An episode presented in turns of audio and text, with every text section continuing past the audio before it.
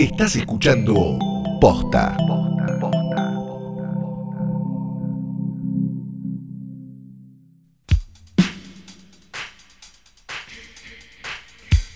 Buenas noches, buenas tardes, buenos días, o lo que sea que coincida con el momento en el que le habrás dado play a esto, que es un nuevo episodio de Hoy tras Noche Diario, que parece que va a vivir eternamente, pues nunca más saldremos a la calle. Nunca más saldremos a la calle. Mi nombre es Fidel Sargenti y estoy acompañada por. Bueno, eh, ustedes entienden.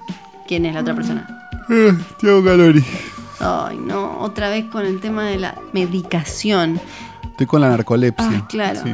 Bueno, bueno, ya lo solucionaremos. Igual, si tienen ideas. Igual conseguí remedio. ¿Conseguiste remedio? Me mandaron remedio con un globo. Mandaron remedio. Si se les ocurre alguna forma en la que podamos hacer que Calo eh, esté mejor, eh, usen el hashtag SaveCalu y, ahí vamos a, ir viendo como todas las, las, posibles soluciones, a ver si, no sé, si podemos ayudarlo. No hagan los chistes obvios, ¿no? La de no dormir, esas cosas, pues eso lo hacemos nosotros. Claro. Inventen otros chistes. Hoy voy a recomendarte yo una película a vos, ¿sabes? Para ver si te, bueno, si un poquito. No, esta necesitaba despertar. Pero es una película de 2013, es eh, técnicamente un telefilm porque es de HBO. Em, se llama Phil Spector. Así, ni si dijeron para qué darle tanta vuelta. Vamos a, es una película sobre Phil Spector, le vamos a poner Phil Spector. La dirige y la escribe David Mamet, protagoniza Al Pacino. ¿De quién? Sí. Decime. De que yo soy muy fan, ¿no? ¿Y, por qué se no te termino de entender. Recuerdo, no, la bajé para verla, todo, no sé qué, en su momento y un día me olvidé y ahora me acabo de acordar que existía. la voy a ver hoy mismo. Pero, sí, está eh, Al Pacino haciendo de Spector, está Helen Mirren haciendo de su abogada, porque, claro, no es el Phil Spector, es una, es una de esas biopics que agarran un momento específico y te cuentan una historia de esa personalidad.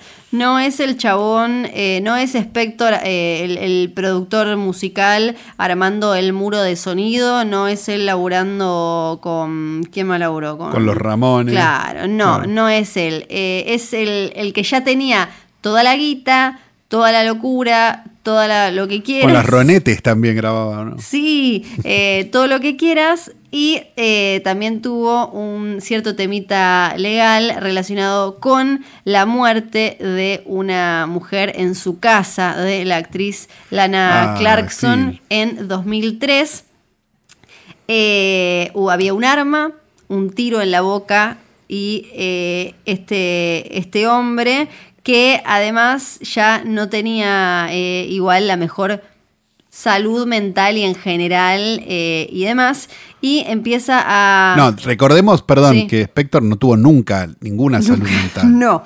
Digamos, era famoso por, por andar armado adentro de un estudio de grabación, digamos, no es precisamente... Eso aparece todo el tiempo. Canto a la vida en general. Sí, eh, la, la película Mamet te aclara que es ficción, eh, que es un drama inspirado en, porque en lo que se, en lo que se fija, y en, ese sentido podría decirse que es muy teatral, pero no, no, lo, no lo estoy diciendo como algo peyorativo, eh, es en la relación de él con la abogada y él expuesto a esa situación. O sea, un chabón que estaba siempre al borde de su psiquis, expuesto a un juicio de este, de este tamaño, en el que entonces tiene obviamente que ensayar lo que va a declarar, cómo lo va a decir, cómo va a sentarse, cómo va eh, a, mirar, para dónde y todas esas cosas, con un tipo que claramente no, se maneja eh, con los, los parámetros de normalidad del resto de la sociedad y em, eh, además allá con el juicio con jurados y demás importa un montón el cómo te ven, te tratan en una situación así.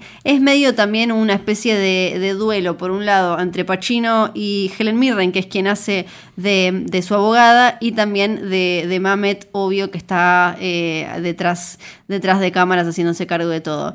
Me parece que no, no, va a quedar en la historia del cine, pero es un eh, lindo ejercicio de una buena historia, buenos, buenos actores, buen guion.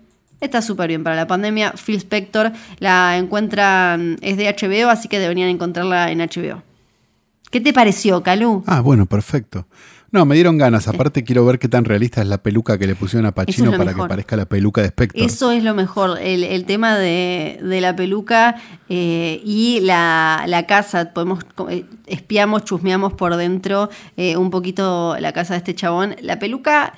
Otro día podríamos hacer como un top 5 de pelucas de Pacino, ¿no? Y yo creo que está arranqueada. ¿Es mejor la peluca o la película? Ah, creo que cabeza a cabeza, ¿eh? Cabeza a cabeza. Me duermo, basta. Chau.